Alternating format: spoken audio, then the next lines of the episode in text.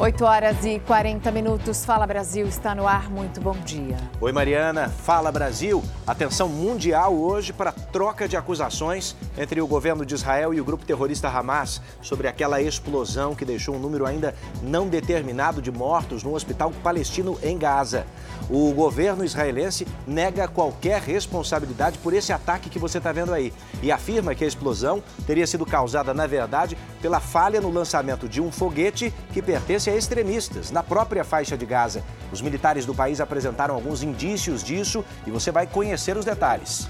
Agora cedo, a versão israelense dos fatos foi apoiada pelo presidente Joe Biden dos Estados Unidos, que acaba de desembarcar em Israel para uma conversa com Benjamin Netanyahu. Representantes do governo palestino em Gaza, no entanto, mantém a versão de que foi um ataque israelense. A administração em Gaza, você sabe, é do grupo terrorista Hamas. Olha, esse ataque ao hospital provocou uma onda de protestos nos países árabes. Líderes de outros países dessa região, inclusive, cancelaram o encontro que teriam hoje com Joe Biden ao longo do dia.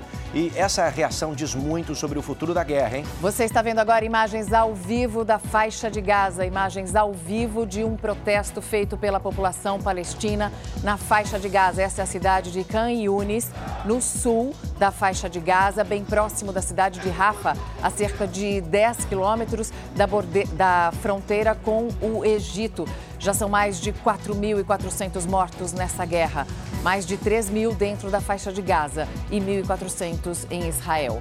O exército israelense continua fazendo ataques contra o Hamas nesta quarta-feira e o país também mantém a possibilidade de uma invasão à faixa de Gaza por terra a qualquer momento. Nossas equipes estão a postos para você com muita informação ao vivo nessa manhã de quarta-feira. Continue com a gente, você vai ver agora novas imagens da ação desta manhã contra o grupo terrorista Hamas drones israelenses bombardearam alguns dos principais centros de comando operacional do Hamas. O exército, gente, também destruiu mísseis e lançadores de foguetes, além de uma infraestrutura militar usada pelos extremistas. E ainda não é possível assegurar o número de mortos na explosão próximo de um hospital na cidade palestina de Gaza, mas as primeiras informações falavam em centenas, 500 mortos. Só que esse número está sendo avaliado porque hoje, durante durante o dia. O exército de Israel mostrou também imagens e a explosão aparentemente foi num estacionamento. Nesta manhã, o exército israelense também divulgou o áudio de uma conversa que foi gravada entre dois integrantes do grupo Hamas, o que comprovaria a tese de que o ataque partiu de um outro grupo extremista contra Israel. Na gravação, dois homens identificados como terroristas percebem que o ataque partiu da Jihad Islâmica, uma aliada do grupo extremista Hamas. Eles conversam em árabe. Estou dizendo para você, essa é a primeira vez que vimos um míssil como esse caindo e estão dizendo que pertence à Jihad Islâmica Palestina. É nosso? Parece que sim. Por Deus, não poderiam ter encontrado outro lugar para explodir? Segundo o exército israelense, um outro indício também revela que o ataque não partiu do país, quando as tropas de Israel atacam um alvo, o local costuma ficar com crateras, como nesta foto que você está vendo. Já no hospital, não havia cratera, o que mostraria que a explosão não foi causada por um míssil israelense. A Jihad Islâmica, que também é classificada como um grupo terrorista por Israel e pelos Estados Unidos, negou a autoria do ataque. O governo de Gaza, controlado pelo Hamas, mantém a versão de que foi Israel que atacou o hospital. Olha, nós estamos falando de um dos mais antigos hospitais construídos na faixa de Gaza. Essa construção não é apenas um hospital, estava sendo um esconderijo para famílias palestinas no subterrâneo. O hospital não foi completamente destruído. A princípio, as primeiras informações é de que a falha no lançamento desse míssil causou uma explosão na área subterrânea, no estacionamento. Mas esse bombardeio, ainda assim, gera uma onda de protestos no Oriente Médio. Na Cisjordânia, palestinos entraram em confronto com a polícia. Uma pessoa morreu nesse confronto. Já na Jordânia, manifestantes tentaram invadir a embaixada de Israel, na capital Amman. No Líbano, os protestos se concentraram em frente à embaixada dos Estados Unidos. Essas manifestações aconteceram também na Turquia. Também depois dessa explosão, o grupo extremista Hezbollah no Líbano, convocou um dia da ira para hoje, quarta-feira. O grupo Hezbollah também é contra Israel e convocou toda a população islâmica para se voltar contra o exército israelense e os Estados Unidos em manifestações de fúria, segundo o grupo terrorista, sem precedentes. O Hezbollah não revelou que atos seriam esses. Vamos falar sobre a situação dos nossos brasileiros na área de conflito. Já decolou para o Egito, viu? O avião brasileiro que aguardava na Itália desde sexta-feira autorização para repatriar um grupo de cerca de 30 brasileiros que estão na faixa de Gaza. Esse voo tem como destino o Aeroporto Internacional de Al Arish, que é reservado a operações aéreas que prestam apoio humanitário. A bordo, gente, desse avião que pertence à Presidência da República do Brasil, estão 40 purificadores de água portáteis, dois kits kits de medicamentos, vários insumos enviados pelo governo brasileiro para atender as populações em situação de emergência e saúde pública na faixa de Gaza. Ah, são mais de 260 quilos de insumos hospitalares no total. Em seguida, o avião presidencial decola para o Cairo, capital do Egito, onde a tripulação vai aguardar uma autorização para, enfim, poder fazer o transporte dos brasileiros que ainda estão dentro da faixa de Gaza, porque a fronteira entre o território palestino e o Egito, em Rafa, ainda não foi aberta. Por isso é que a data da repatriação ainda não foi definida. Acho que em casa todos nós temos conversado com a família aqui no Brasil sobre como será que é, né? A gente consegue imaginar de verdade o que é estar confinado numa área de guerra, à espera de um milagre, à espera de um resgate. Ao todo, são 32 os brasileiros de origem palestina que vivem essa situação. A esperança agora é a de um corredor humanitário. Em vídeo, dois desses brasileiros relatam o drama dessa espera.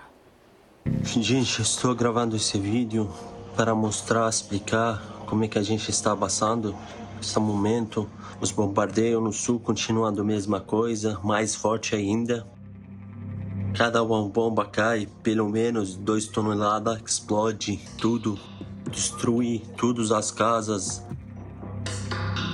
Essa não é uma guerra, esse é um massacre que está acontecendo.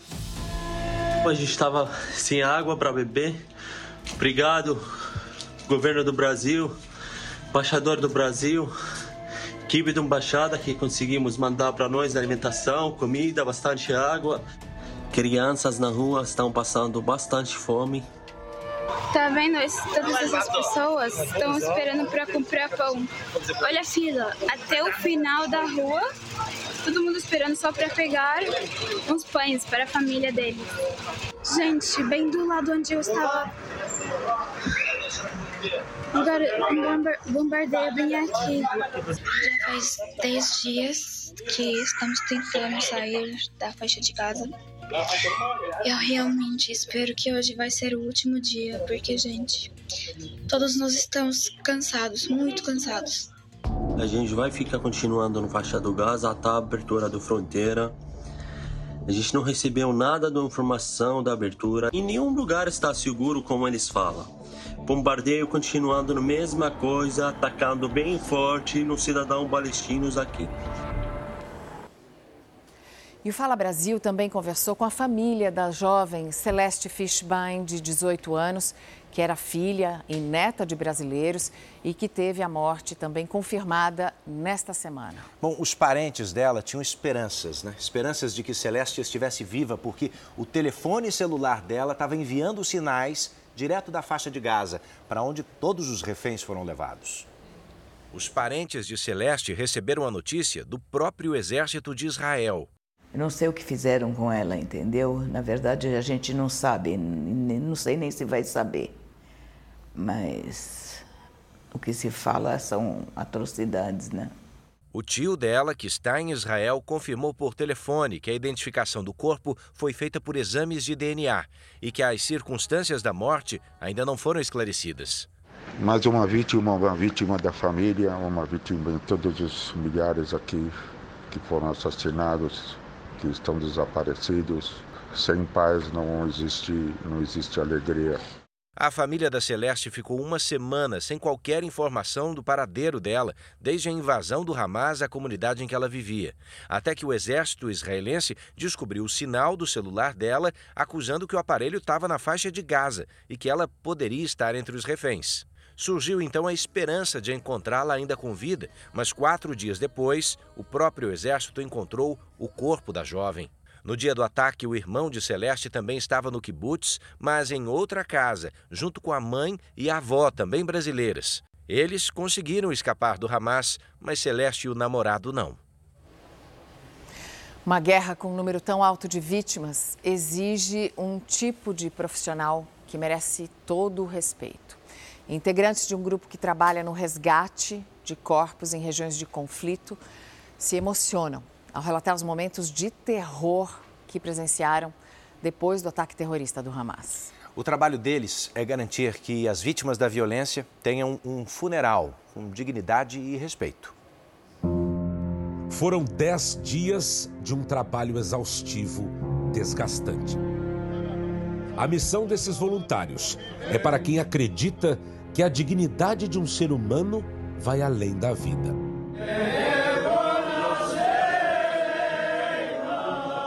A equipe do grupo Zaka, sigla em hebraico para Identificação de Vítimas de Desastres, convive com a morte, busca e resgata cadáveres para que recebam um funeral.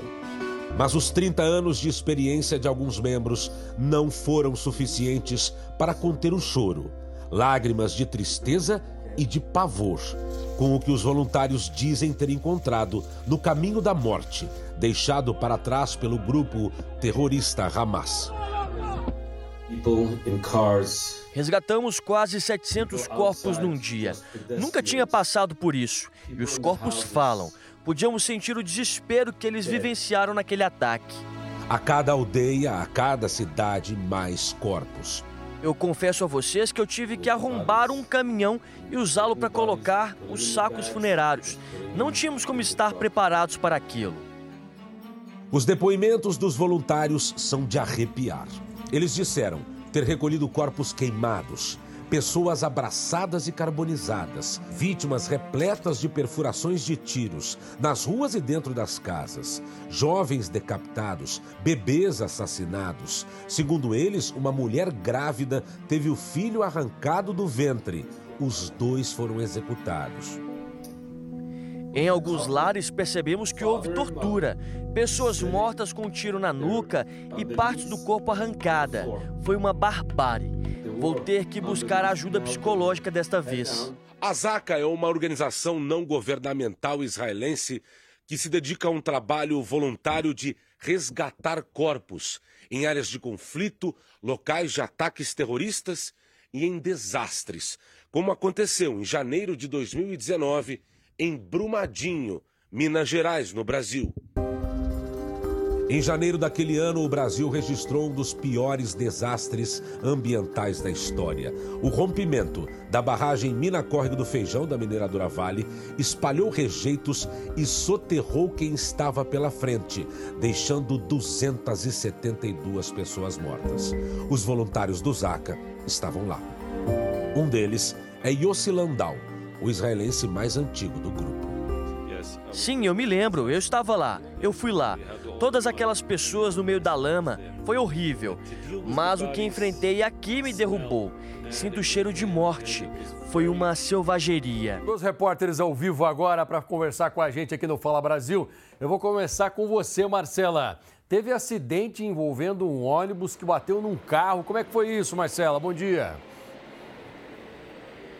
Oi, Passaia, bom dia para você, para todo mundo que acompanha a gente aqui no Fala Brasil. Dá só uma olhada no estrago. Um acidente impressionante envolvendo este carro que ficou com a lateral toda amassada e este ônibus também que está completamente destruído. O impacto da batida foi tão forte que o ônibus chegou a, a ser arremessado para cá e também derrubou o poste de energia, um poste inclusive de concreto, e tudo veio abaixo. Ele atingiu também esses fios de energia e até a parte do semáforo, olha só, que a gente observa aqui no chão. Toda essa área está isolada porque neste momento estão aguardando a chegada da perícia aqui no local. Tem homens da CET, homens também da Polícia de Trânsito e também o pessoal da Enel.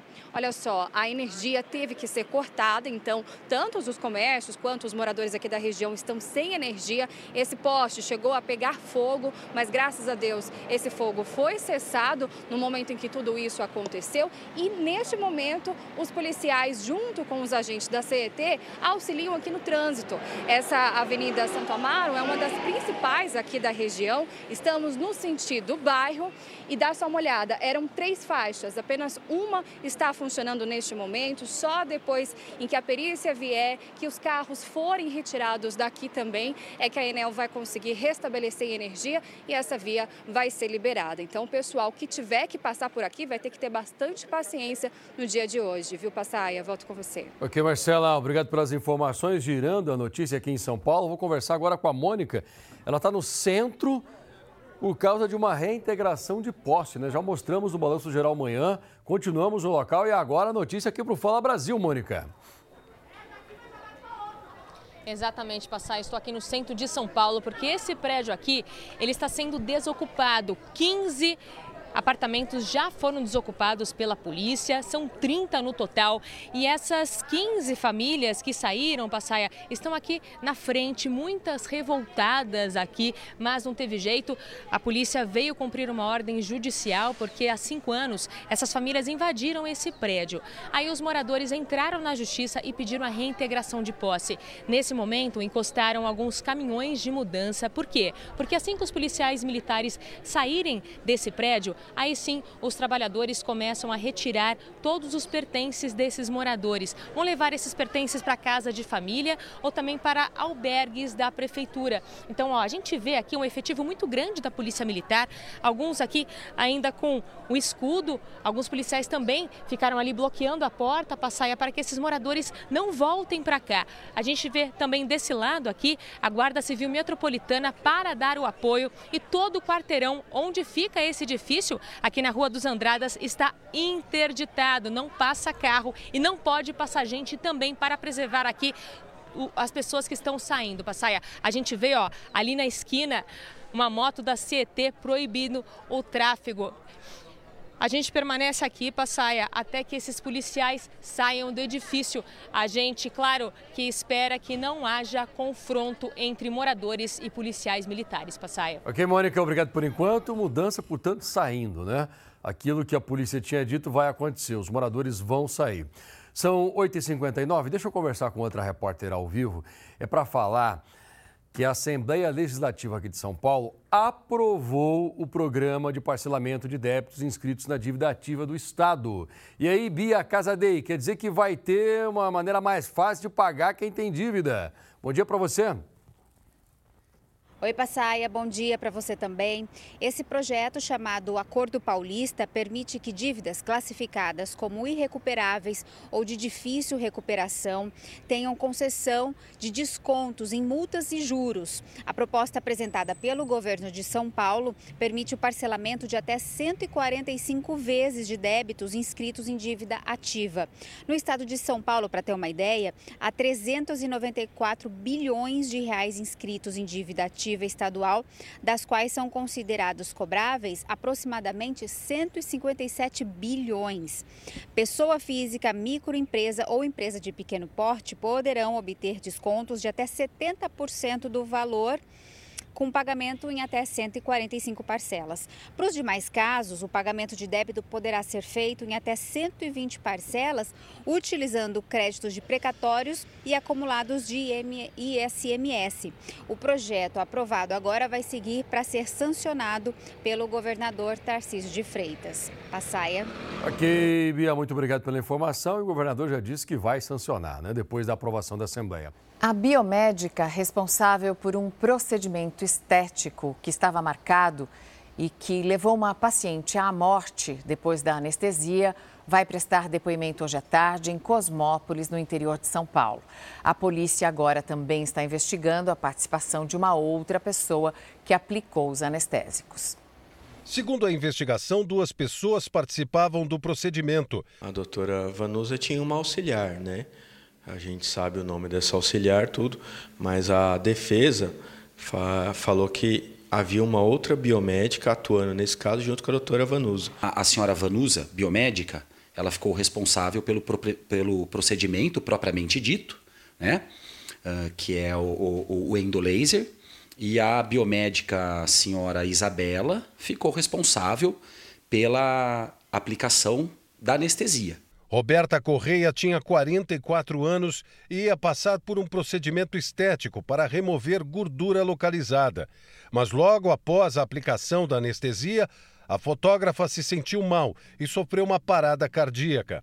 Segundo o delegado, o Conselho Regional de Biomédicos confirmou que os profissionais dessa área não têm a qualificação para aplicar anestesias. Qualquer tipo de anestesia injetável não é não é permitido que o biomédico faça. De acordo com o diretor da equipe médica que socorreu a fotógrafa, a clínica não tinha recursos necessários para aplicar anestesias. No mínimo, ela precisaria de um aparato uh, para primeiros socorros, né? E também de um treinamento sobre uh, uh, os cuidados iniciais no paciente crítico, no paciente que está ali, paciente grave, que, que evolui com alguma complicação. O depoimento da biomédica está marcado para hoje à tarde. Se for considerada culpada, ela pode responder por homicídio culposo, quando não há intenção de matar. Nesses procedimentos estéticos, é muito comum que se faça uma mistura entre lidocaína, que é o anestésico, adrenalina e soro fisiológico, e se injete isso no local onde vai ser feita a, feito o tratamento. Agora, quando ele é feito numa clínica médica, o socorro é mais rápido, o médico sabe o que está acontecendo e pode fazer esse socorro. No caso de uma esteticista, uma cosmetóloga, uma biomédica, elas não fizeram resgate em tempo e não estavam preparadas para administrar a dosagem do anestésico, que deve ser feito de acordo com o peso de cada paciente. Apenas um médico anestesista pode fazer esse. Seguinte, a gente te mostrou ontem aqui uma emergência numa obra de grande porte em Belo Horizonte. Aconteceu um deslizamento de terra. Nessa obra, quatro pessoas morreram. Vamos voltar até lá agora ao vivo com a Kiwane Rodrigues, que acompanha a situação para a gente, porque tem uma investigação em andamento. Mas primeiro, o estado de saúde do sobrevivente, Kiwane. Bom dia.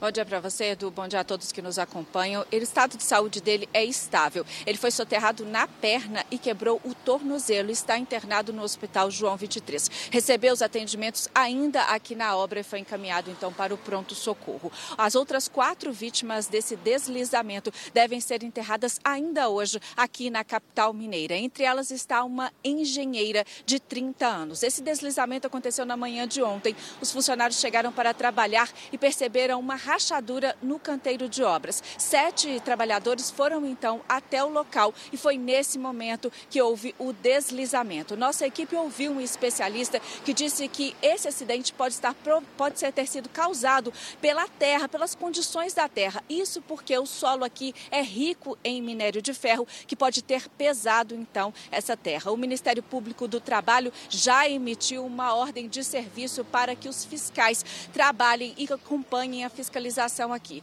A empresa responsável por essa obra lamentou o ocorrido, disse que vai prestar toda a ajuda às famílias das vítimas e ressaltou que a obra está com a documentação regular e em dia. Informação que foi confirmada pela Prefeitura de Belo Horizonte. Edu, Mariana.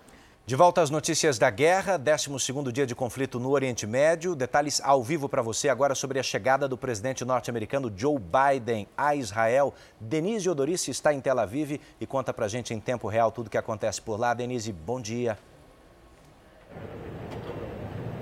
Oi, Edu, bom dia para você, para todos que estão com a gente. Bom, como vocês podem ver, segurança reforçada aqui em Tel Aviv. 1.500 policiais participam desse esquema de segurança por causa da presença do presidente americano. Os bloqueios aqui atrás de mim, muitos bloqueios na rota por onde é esperada a passagem de Joe Biden. Ele foi recebido ainda no aeroporto pelo primeiro-ministro Benjamin Netanyahu e dispensou aquele tradicional aperto de mãos. Em vez disso, ele deu um abraço tanto em Netanyahu quanto também no presidente israelense Isaac Herzog. Então, sinalizando o apoio americano histórico a Israel. Ele reforçou de manhã essa aliança num pronunciamento e apoiou também a versão israelense sobre o que aconteceu no hospital de Gaza, a explosão no hospital na tarde de ontem. Entre os objetivos da visita de Biden aqui estão a negociação da entrada de ajuda humanitária na faixa de Gaza e também a libertação dos reféns israelenses que estão em poder dos militantes do Hamas. Sobre a explosão do hospital, Biden disse, Biden disse que aparentemente a responsabilidade responsabilidade foi dos radicais palestinos. Ele se disse profundamente triste e indignado com o que aconteceu e que é preciso ter em mente que o Hamas não representa todos os palestinos. Hoje também seria um dia importante de encontros de Biden com autoridades da Jordânia, mas o rei Abdullah II cancelou essa reunião depois da explosão do hospital. Edu e Mariana. Obrigada, Denise. E o Conselho de Segurança da ONU deve retomar daqui a pouco uma reunião que pretende aprovar um caminho para que a ajuda humanitária possa chegar até os palestinos na faixa de Gaza. A repórter Juliana Rios está nos Estados Unidos e tem mais informações sobre essa reunião. Bom dia, Juliana. Bom dia, Mari. Bom dia a todos. O Conselho de Segurança vai analisar a, o projeto de resolução elaborado pelo Brasil sobre o conflito no Oriente Médio e o texto pede pausas humanitárias na troca de agressões entre Israel e o grupo palestino do Hamas para permitir o acesso de ajuda humanitária à faixa de Gaza. A reunião acontece às 10 horas no horário de Nova York, 11 horas, horário de Brasília. A análise da proposta da presidência do Conselho, que nesse mês está sendo exercida pelo Brasil, estava inicialmente prevista para segunda-feira, mas foi adiada para hoje, terça-feira. No entanto, no fim da tarde de ontem, o Itamaraty confirmou que a reunião será hoje. Na segunda, os membros do Conselho rejeitaram a proposta de resolução da Rússia sobre o conflito, que apresentava a proposta de um cessar-fogo imediato, a abertura de corredores humanitários e a liberação dos reféns com segurança, mas não condenava diretamente o Hamas pelos atos de violência cometidos contra os israelenses.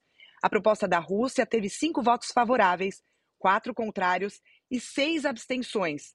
Para aprovar uma resolução na ONU, é preciso o apoio de nove dos 15 membros e nenhum dos membros permanentes pode vetar o texto. Voltamos ao estúdio do Fala Brasil. A gente acompanha então, Juliana, obrigado, o avanço dos debates nas Nações Unidas sobre a guerra. A ex-modelo Cristina Mortágua chamou atenção depois de postar numa rede social um apelo. Ela disse que não tem mais onde morar. Cristina começou escrevendo que não tem onde morar e que iria para um abrigo levando o cachorro. Ela concluiu pedindo ajuda. Em outra mensagem, Mortágua parecia mais confusa. Falou sobre a guerra, sobre maus tratos. Para finalizar, Cristina escreveu que precisa de um tempo para se reencontrar e que está com muito medo. Cristina Mortágua fez sucesso como modelo nos anos 90. Ela teve um relacionamento com o ex-jogador Edmundo. O casal tem um filho, Alexandre Mortágua. Essa não é a primeira vez que a ex-modelo diz sofrer com problemas financeiros. Em 2021, ela chegou a dar entrevista falando sobre a falta de dinheiro. Eu fui gastando, pagando, pagando aluguel, até o dia que o dinheiro acabou e eu não tinha mais condições. O Tribunal Superior Eleitoral rejeitou três ações contra o ex-presidente Jair Bolsonaro e o candidato dele a vice, Braga Neto, nas eleições passadas. Quem traz os detalhes para a gente, direto de Brasília, é a repórter Vanessa Lima. Vanessa, muito bom dia para você. Vamos lembrar quais eram as acusações. Bom dia, Mariana. Bom dia, Edu. De abuso de poder político e uso indevido da estrutura do Palácio do Planalto e do Palácio da Alvorada para fazer transmissões ao vivo pelas redes sociais durante o período eleitoral. Duas das três ações apresentadas são do PDT, que considerou que Jair Bolsonaro cometeu crime eleitoral ao pedir votos para ele mesmo e para outros candidatos durante as transmissões. E uma terceira ação que foi apresentada pelo PT e que também foi arquivada pelo TSE, o PT considera que Bolsonaro cometeu crime eleitoral ao realizar uma entrevista coletiva em que pediu votos para candidatos a governador o ministro Benedito Gonçalves, que é o corregedor geral eleitoral, aproveitou o julgamento para sugerir que candidatos que já ocupam cargos públicos possam fazer transmissões pelas redes sociais, desde que em ambiente neutro e que não tenham símbolos que identificam os cargos que ocupam. Mariana, Edu. Obrigado, Vanessa. Está marcada para hoje a votação do relatório da CPI dos atos de 8 de janeiro. A relatora pediu indiciamento do ex-presidente Jair Bolsonaro e de mais 60 pessoas. O documento assinado pela senadora Elisiane Gama, do PSD do Maranhão, pede o indiciamento do ex-presidente pelos crimes de associação criminosa, golpe de Estado, tentativa de abolição violenta do Estado e obstrução do livre exercício de direitos políticos. O então presidente tem responsabilidade direta como mentor moral por grande parte dos ataques perpetrados a todas as figuras republicanas que impuseram qualquer tipo de empecilho à sua empreitada golpista. A relatora também pede o indiciamento de cinco ex-ministros do governo Bolsonaro. Walter Braga Neto, ex-ministro da Defesa e da Casa Civil.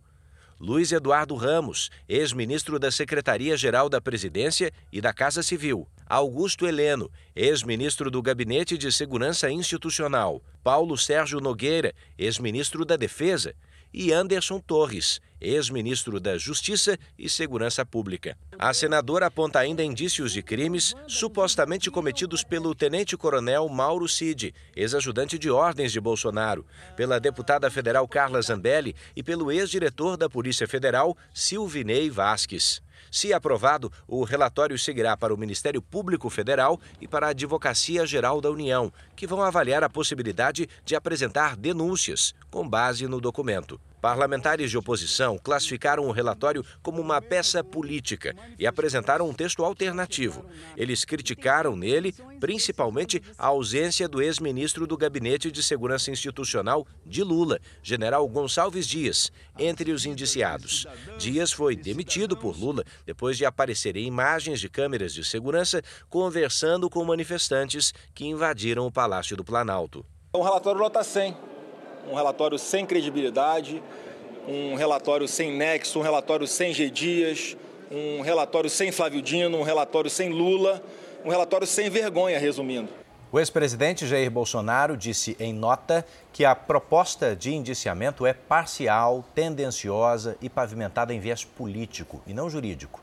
Os ex-ministros Braga Neto e Luiz Eduardo Ramos disseram que não vão se manifestar. Nós não conseguimos contato ainda com os ex-ministros Augusto Heleno e Paulo Sérgio, nem com o ex-ajudante de ordens da presidência, Mauro Cid. O ex-ministro Anderson Torres e a deputada federal Carla Zambelli disseram que o relatório não é técnico e que as acusações não têm sentido jurídico. A defesa do ex-diretor da PRF, Silvinei Vasques, afirmou que o Ministério Público vai jogar esse relatório no lixo. Você pode apontar a câmera do seu celular para o QR Code que aparece aqui na tela do Fala Brasil e conferir as notícias e outros destaques da página de Brasília no r7.com.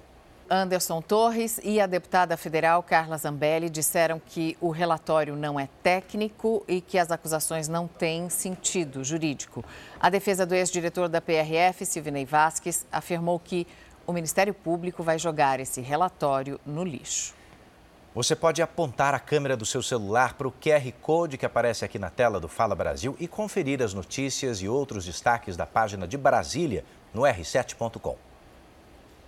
Hoje, às nove da noite, tem episódio especial na série Reis. Em um momento emocionante, Salomão se encontra com Deus. Você não pode perder hoje a partir das 9 horas da noite. Fala Brasil termina aqui te desejando um ótimo dia. Fique agora com Hoje em Dia, porque está chegando ele, o campeão, César Filho. Quem Boa quarta-feira. Um beijo para vocês, uma quarta-feira abençoada. Obrigado pela companhia, bom descanso e até amanhã, se Deus quiser.